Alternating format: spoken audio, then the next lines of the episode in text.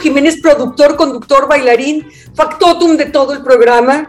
¿Cómo está usted? Muy buenas tardes, noches, mediodías, segundos, horas, eh, años, milenios y demás medidas de tiempo que tenemos. ¿Qué tal, Tash? Pues aquí acompañado de la guapísima Stasia de la Garza. Y este, ya nada más te faltó poner decir que algo pozole los sábados y los domingos vendo bir. Y yo vendo mole. Fíjate nada más. Mole. Y arroz rojo con comino.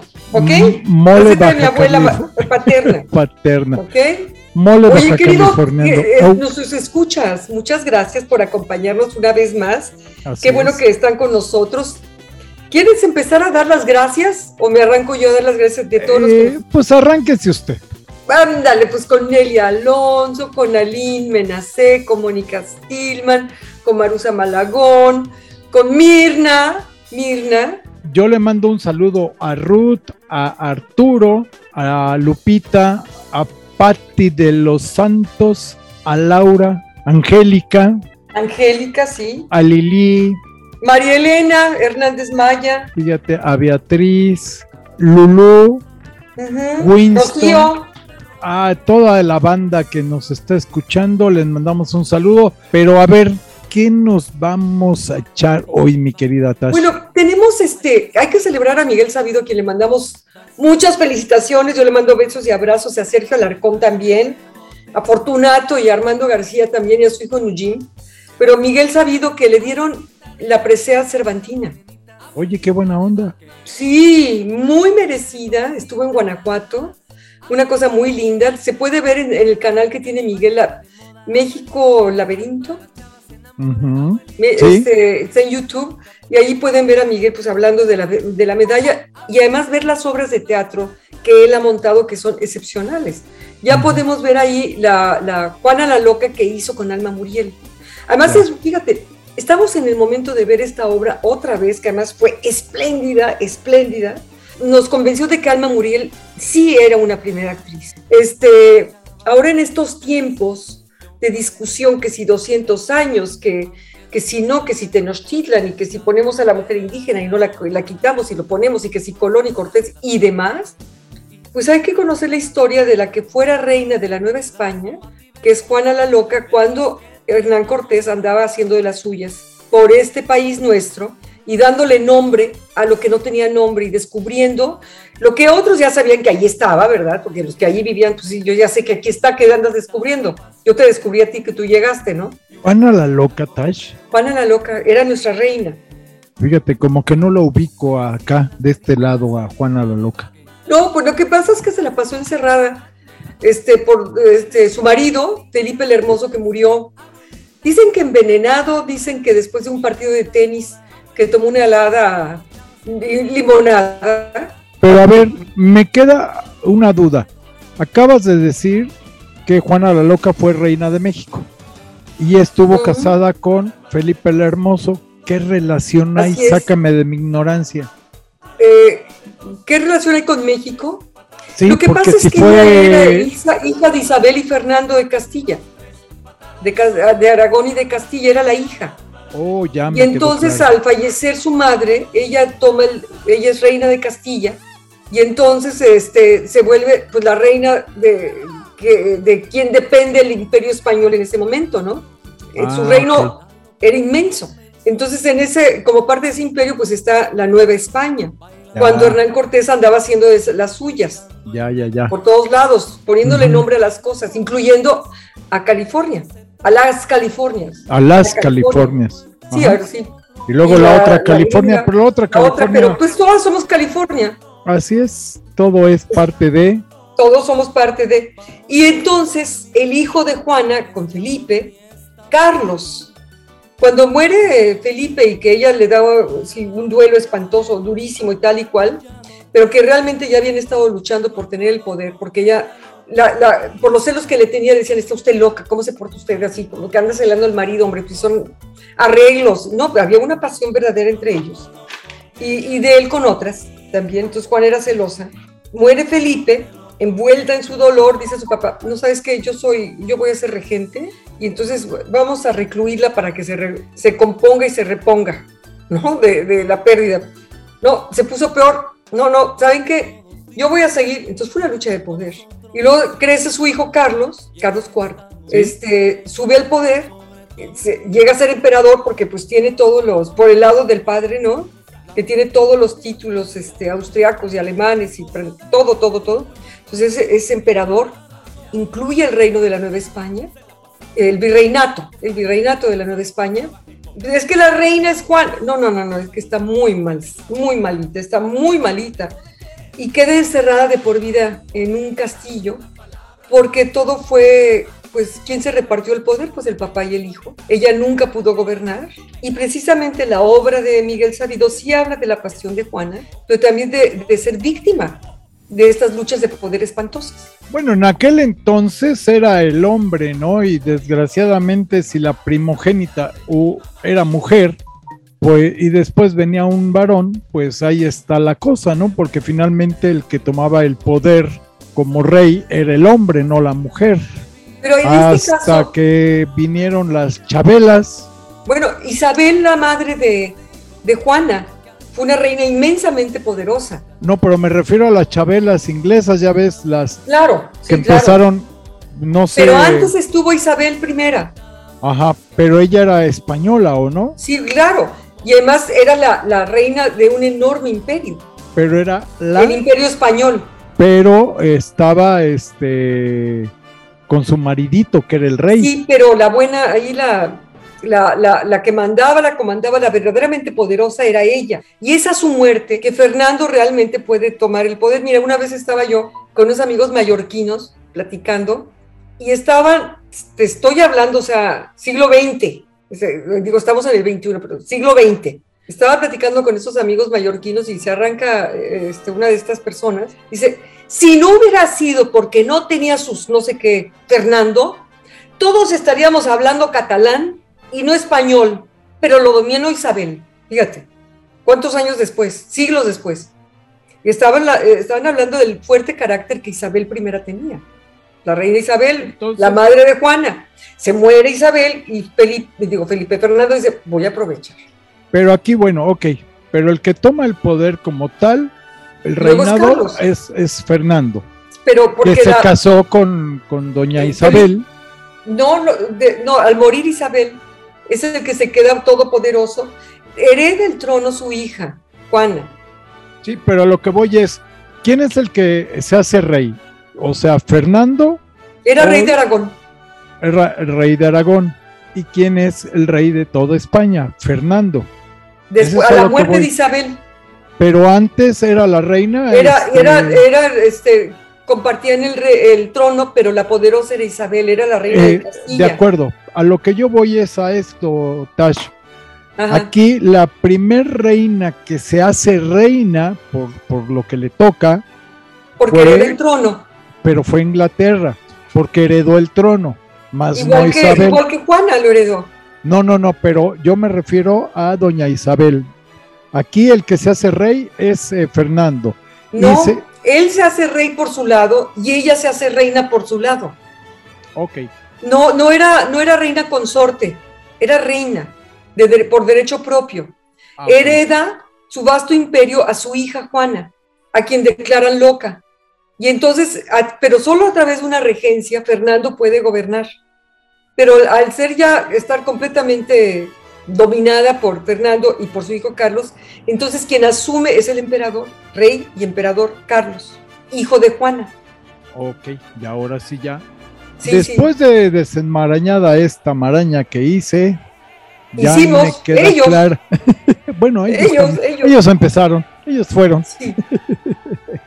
Ah, bueno, a lo que te iba era, este, felicitar a Miguel, a Miguel, y ya podemos ver en su canal de YouTube, este, a Juana la Loca, la falsa crónica de Juana la Loca, ah, donde pues reivindica la figura de Juana. con esa primerísima actriz Alma Muriel. Pues y sale María Elena Saldaña, maravillosa también. No, es una gran obra de teatro, ¿eh? Habrá que verla. Habrá que verla. Habrá que verla. Y luego tenemos la muerte de Felipe Casals, el cineasta. el cineasta, sí. Y también del historiador López Austin. Sí, hombre, se fueron varios en estos Dos días. Grandes, grandes. Así es. Casals, ¿qué, eh, platícanos, ¿qué hizo Stash? Bueno, mira, fíjate que Casals tiene un cine, un cine que exhibe eh, problemas sociales, culturales muy profundos, que no nada más son a, nivel nacional, ¿no? Y de ciertas regiones o ciertas clases sociales, sino también exhibe mucho lo que es el espíritu humano, la naturaleza humana, a veces en toda su inmensa, inmensa pobreza, pero también en su gloria, ¿no? Entonces tiene, por ejemplo, una de las películas que más has de recordar el público, y probablemente, bueno, no es probable, seguro, una de las más premiadas y aclamadas fue Canoa, es Canoa. Tú recordarás Canoa. Así es, sí, claro que sí. Tremenda película. Una película muy fuerte. Sí, tremenda, y además basada en un hecho real. Bueno, hay otras dos más que también están basadas en hechos reales. Las Poquianchis, es otra, tremenda. Los motivos de luz. Recordarás ese, caso que en los periódicos. Así es. es. Es una tragedia absoluta y totalmente, una tragedia inmensa, inmensa, y como canoa. Sí, sí, sí. Canoa es, es una cosa es, brutal. Las tres películas son brutales, son tremendas. Que, esta película de Canoa, desgraciadamente, para mi punto de vista, salió en un mal momento, porque fue cuando vino el destape en el cine mexicano. Sí, claro. Entonces, eh, para mi punto de vista, esta película de Canoa, lejos de verse, sí se vio, pero me refiero a la mayoría, en lugar de verla como una película fuerte, verídica, veían más bien, por, se fueron por el lado del desnudo. Una película fuerte que muestra desnudos muy fuertes, pero yo creo que la gente, la mayoría se fue por, por ese lado, quiero pensar. No por, uh, por otro lado, sino desgraciadamente, para mi gusto, esa película salió eh, en un mal momento, para mi punto de vista. Acabas de decir las poquianchis, ¿no? O sea, igual. Entonces, eh, yo creo que habría que revisarlas de nuevo, verlas desde otra perspectiva y ver la, crudeza de las películas, ¿no? Sí, eh, tienes toda la razón. Es que sí, también en ese momento el cine sí destapaba, ya se empezaban a ver desnudos y, es que era un momento social muy importante. Sí. Había pasado el 68, había pasado el halconazo, ¿no? Todo esto. Esta película se estrena en 1975, ¿no? o sea, era un momento de cambio social muy profundo en el país. Se abren puertas que habían permanecido cerradas por una serie de tabús y prejuicios. Y a veces sí siento yo también que, que no eran necesarias algunas cosas. Eh, la denuncia del hecho vergonzoso, que podría haber rayado prácticamente en un reportaje de fondo o un documental, también incluye elementos que no me parece que eran necesarios. El hecho de por sí era tremendo. Sí, era, y voy un poco a eso, ¿no? O sea, y finalmente ese destape se hace en las películas de ficheras. En todo, sí. Y todo eso. Entonces, yo creo que iba por ahí, la gente se fue por ahí, ¿no? O sea, en lugar de ver algo de vedettes y cosas de eh, sketches de cómicos y eso, sí. esta película entra donde no hay obviamente este tipo de cine, que es un cine de denuncia, por decirlo de alguna manera.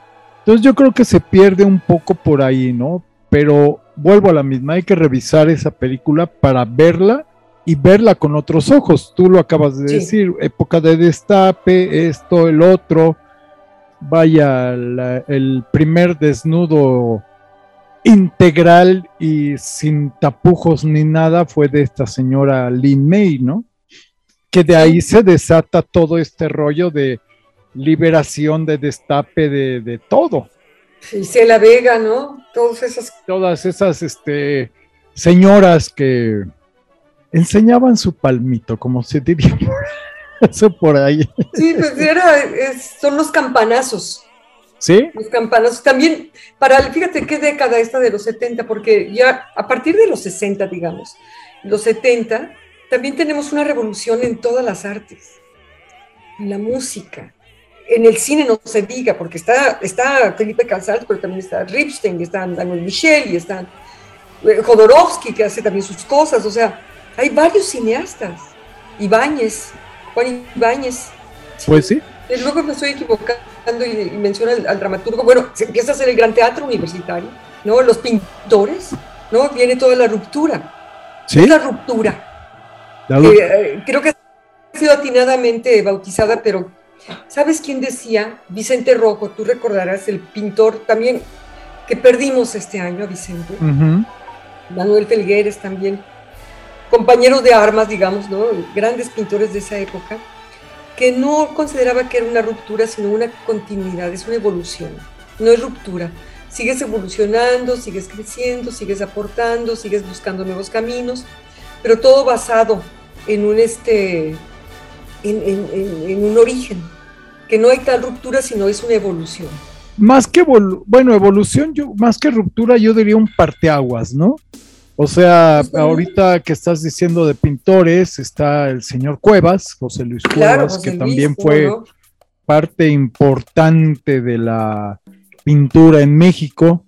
Y a ver si estás de acuerdo conmigo, todo viene a raíz de esta en los 60 voy a hablar un poco, me voy a salir un poco de, de este pintura, pero voy a hablar un poco de, de, la música, ¿no?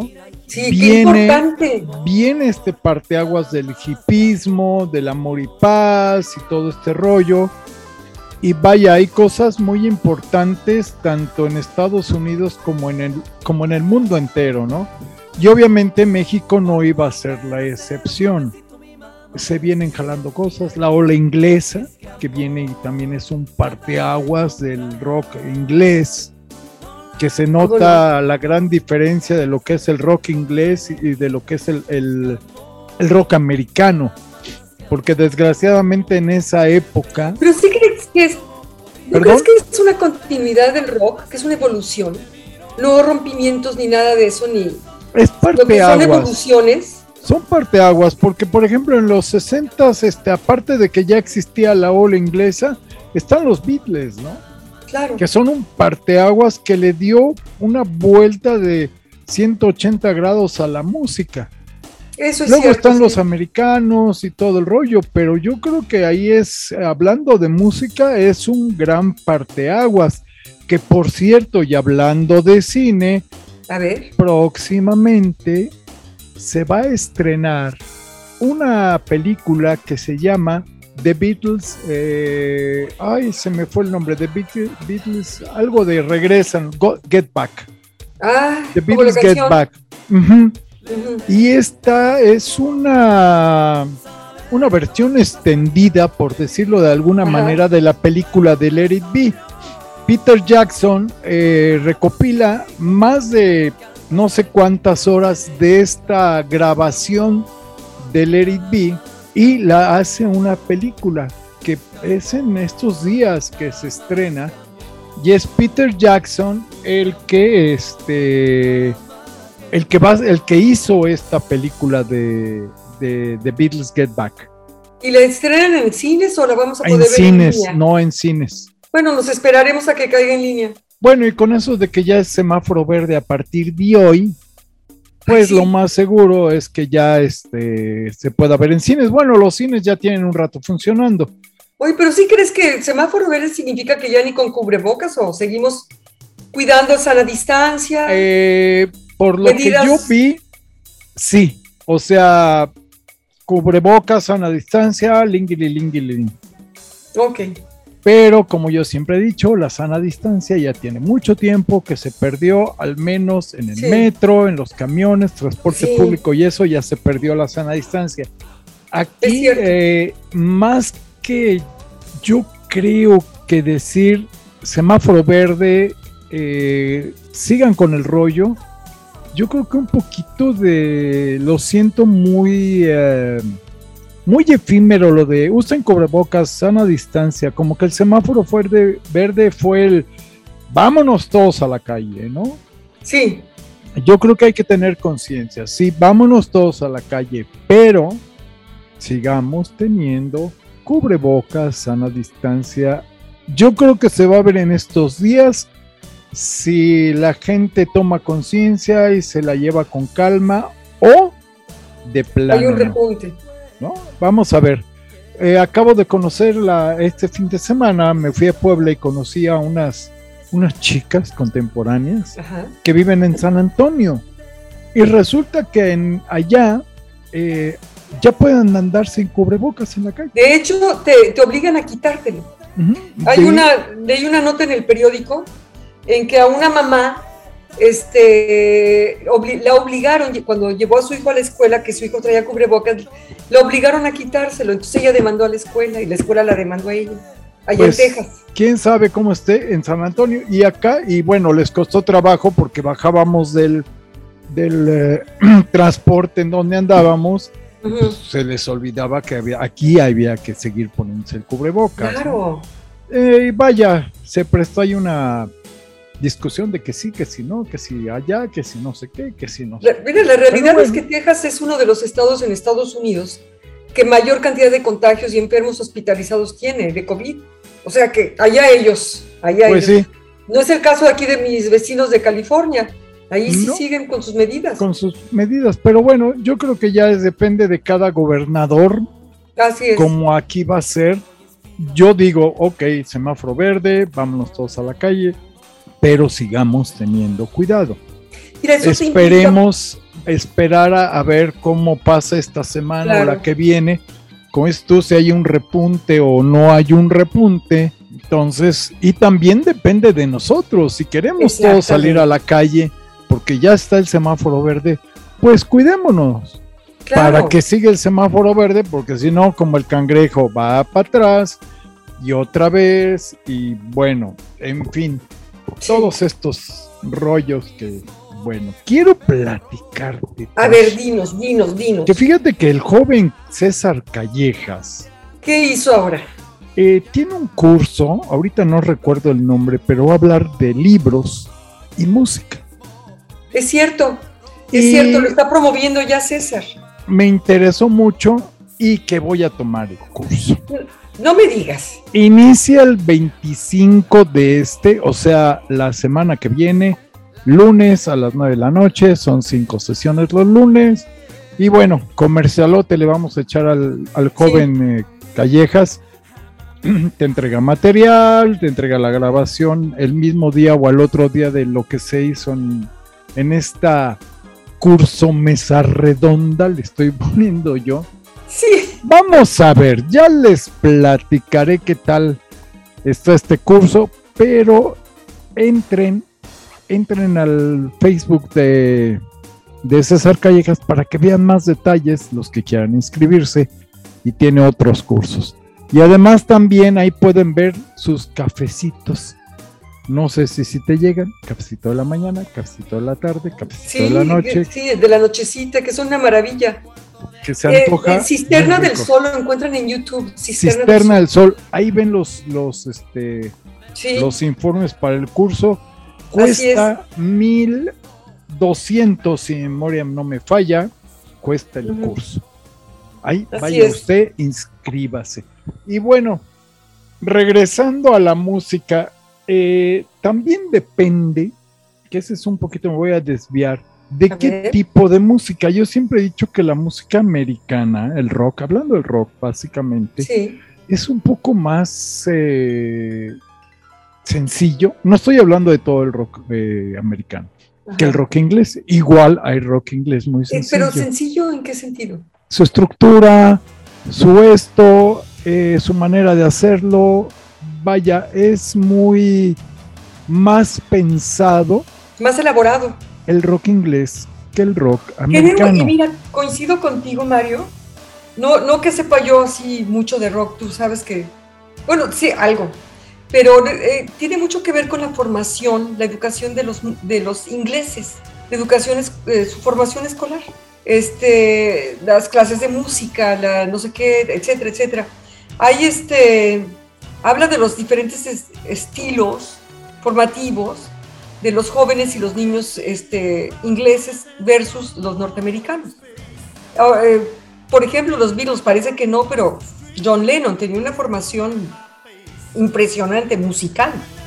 No era cualquier muchachito que de repente se, le antojó y se puso a tocar. O sea, eh, y era parte de lo que tenía, eh, tenía acceso a esto en las escuelas, en su, en su, escuela, que no es el mismo caso de todos los jovencitos que se volvieron rockeros en los Estados Unidos, sino hay muchos, sí, la mayoría son autodidactas, unos y otros. Sí, hay, o sea, hay, aquí se aclarar, ¿no? Hay, Pero el bagaje, el bagaje formativo es el que varía. Exactamente, es lo que varía. Hay músicos americanos excelentes, eh, ya lo comentamos la otra vez con el joven Eric, sí. el, grupo Toto, todos, eh, todos son de conservatorio, ¿no? Estos claro, claro. se nota, ¿no? Y hay otros que no lo son.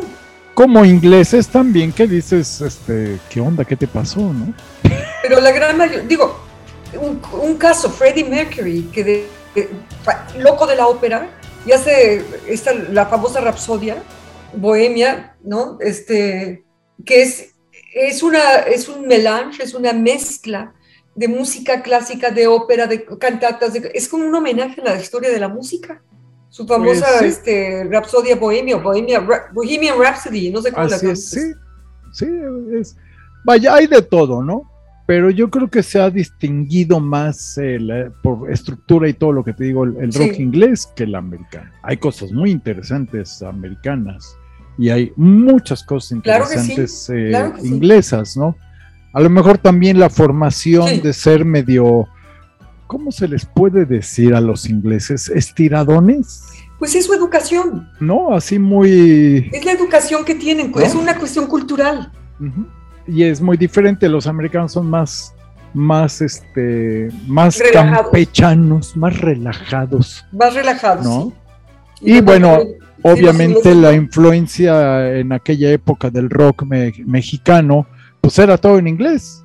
Pues sí, porque era el proceso cultural, o sea, la, la, el dominio cultural, perdón, el proceso, el dominio cultural lo tenían en inglés. Y en todas partes del mundo de lo que se escuchaba era en inglés en Europa, toda Europa, en Alemania, cantabas en inglés. Es más, me atrevo a decir. Todavía en Rusia no estaban cantando unas chicas hace una década en inglés. Pues sí. Me atrevo a decir. de niñas? De niñas, sí, de tatú. Que también cantaban en ruso, ¿eh? O sea, estaba. Es como el grupo este alemán Rammstein. Ajá. Que sacaron versiones alemanas porque ellos son alemanes y después hicieron las adaptaciones al inglés para que eso era más para poder llegar a, más público, ABBA. A más público. ABBA. suecas, suecos. en inglés. En inglés. Y ellos sí cantaban en inglés. Sí. Y era mal visto el mexicano que cantaba en español en aquella época, quiero decir. ¿no? era como que, ¿qué onda? Y bueno, empezaron a salir. Yo creo que también hablando de parteaguas, el eh, Three Souls in My Mind fueron los primeros que empezaron. Con su nombre en inglés. Aunque era su nombre en inglés, pero empezaron a cantar en español. Y más que nada hablando de los de la problemática que había en México, ¿no? Sí. Un poco de broma, pero vaya, eh, la canción de los impuestos. Vaya, varias canciones que ellos hicieron. Hay una canción que a mí me gustaba de Chavito, que se llama Abuso de Autoridad que habla del que nadie puede tocar rock a excepción del hijo de Díaz Ordaz. Híjoles. ¿No? Que por cierto era productor, ¿no? Y músico. Eh, pues eh, nunca brilló. Entonces, este, quiero, quiero dejarlo en que, pues, decía él que era productor y músico, ¿no? Músico. ¿No? Entonces, este, en fin, ya tenemos aquí respetable, ahí anda el joven Eric saludando. y este, y vaya, ¿no? Entonces, eh, yo eso de que era productor, pues sí, pero yo nunca supe. Si alguien sabe que el hijo de Díaz Ordaz hizo algo o conoce algo, pues coméntelo, porque hasta donde yo sé, pues nomás no. Pero bueno, es como mucha gente en la actualidad, ¿no? ser el hijo de Díaz Ordaz. Sí, productor, de no sé qué, arreglista, no sé qué, y pues en mis orejas, ¿no? Finalmente que hace la talacha es otro. Pero bueno. No, bueno, estábamos hablando de toda esta cosa histórica y todo, felicitando a Miguel, el fallecimiento de López Austin, ¿no? Este gran historiador con una postura ética, íntegra, congruente frente a la historia, ¿no? Este, un gran señor, es una pérdida. Por cierto que César Callejas en Cisterna del Sol dedica una a López Austin. Se valdría la pena y la encuentran en YouTube para que conozcan un poco más sobre este personaje. Y el otro día, caminando por las calles de Ensenada, encontré un lugar que se llama La Nave de Luli. ¿Te suena el nombre? La Nave de Luli. Lulio. La Nave de Lulio. No que dije, me suena porque yo conocí una librería, y es una librería galería. Conocí una librería en la Ciudad de México que estaba en la calle de Tamaulipas, pero ahora se mudó a la calle de Fernando Montes de Oca en la Ciudad de México, en la Condesa, que este, es una librería de viejos, que son importantísimas. Bueno, la nave de Lulio es la versión ensenadense de la Torre de Lulio de la Ciudad de México. Ya. Ajá, es y conocí a la dueña. Araceli Sánchez Jiménez, hermana de Alejandro, que es el de la Torre de Lulio. Ah, y ahí entramos a platicar. ¿Es como que una sucursal, por decirlo así? Pues sí, pues sí, es una sucursal, digamos, ¿no? De la Torre de Lulio. Y acaba de llegar, bueno, llegó hace un par de años. Lo que pasa es que como hubo un año de pandemia en medio con todo cerrado, pues sientes como que acabas de llegar, ¿no? Ah, ella ha tenido algunas presentaciones de libros, lecturas de poesía y, además un fuerte intercambio con la editorial que depende de la Secretaría de Cultura de Baja California.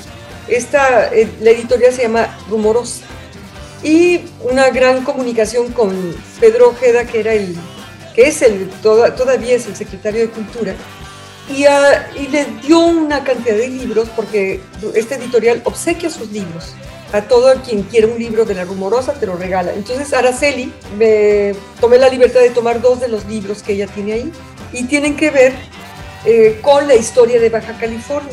Son un homenaje, digamos, uno de ellos es, es una memoria de un congreso que hubo de historia sobre Baja California, historia de Baja California, este año, y es una maravilla porque tiene una cantidad de información impresionante. Y el otro es Hernán Cortés en California, que habla sobre el descubrimiento del Pacífico mexicano.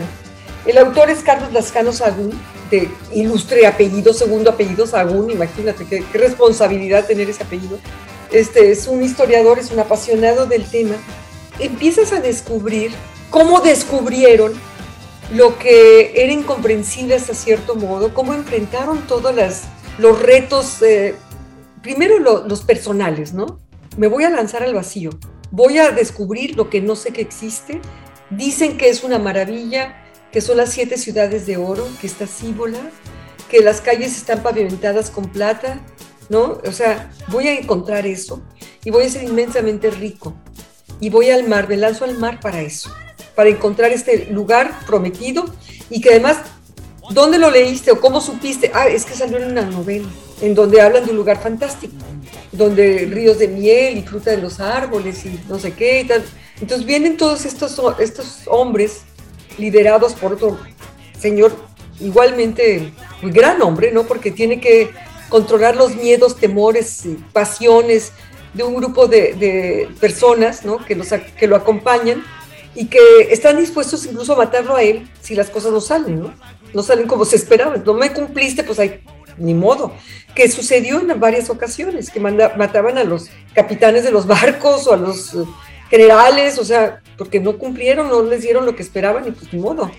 Entonces eh, eh, ha sido apasionante descubrir estos libros, porque lo que descubre son un grupo de personalidades también, entre misioneros, conquistadores, este, gobernadores, aventureros, periodistas, ¿no? O sea, es, sumamente interesante este, este aspecto de la naturaleza humana, Mario.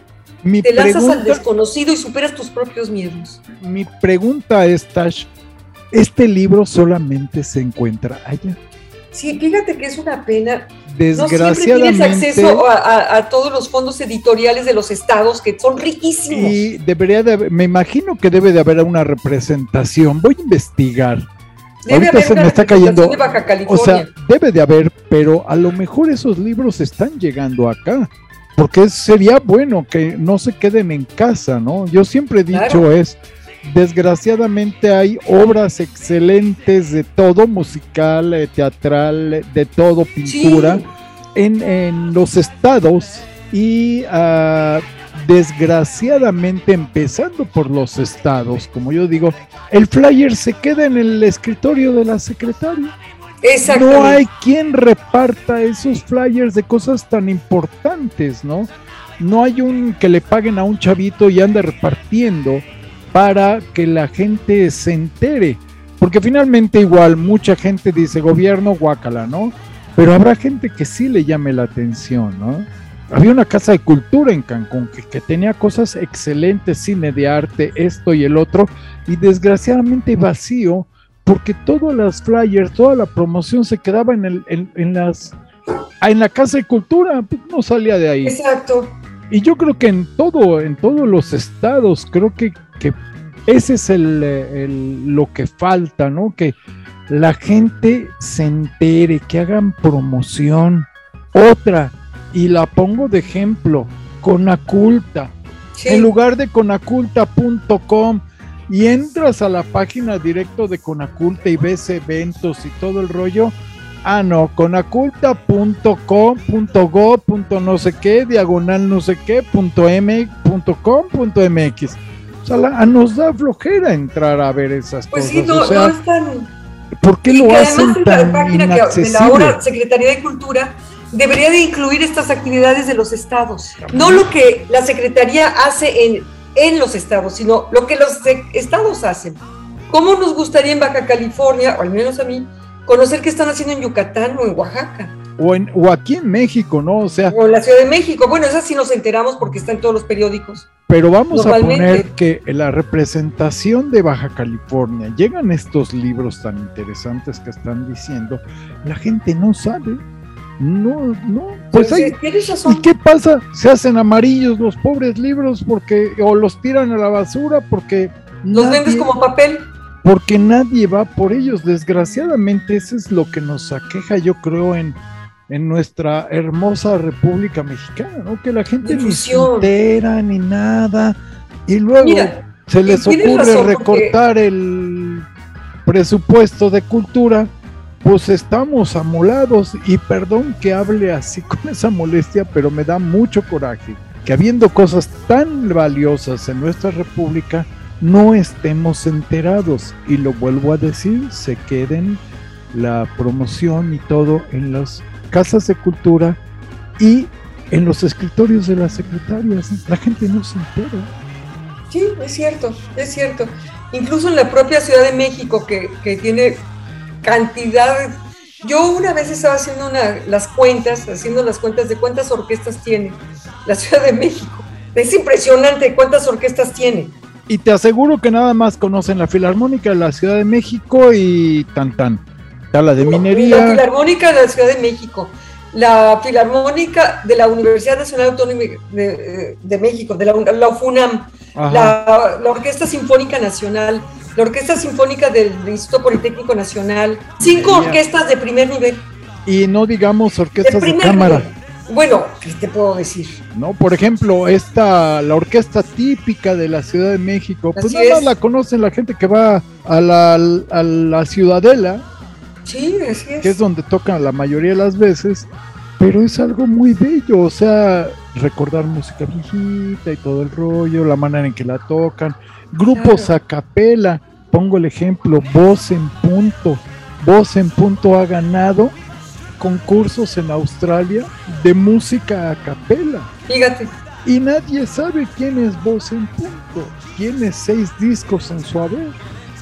Ya mejor no sigo porque empiezo. No, bueno, ya sí hay, están las de música antigua, las de, los grupos de música antigua que son increíblemente buenos y que solías poderlos escuchar en festivales. Bueno, ahorita se está llevando a cabo el Festival Internacional Cervantino, ¿no? cada estado de la República, la mayoría de los estados tienen sus propias orquestas. Acaba de decir música antigua, año con año, en el Museo del Virreinato está el Festival de Música Antigua.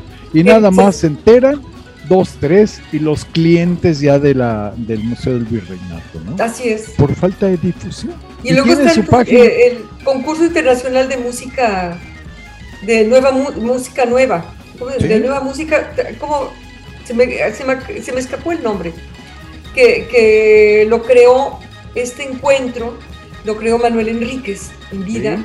Y el propósito era dar a conocer todo lo que es la música de nuestro tiempo, porque tenemos la oportunidad inmensa de escuchar la, la música de todas las épocas, pero escuchamos poco la que nos corresponde a nuestro tiempo.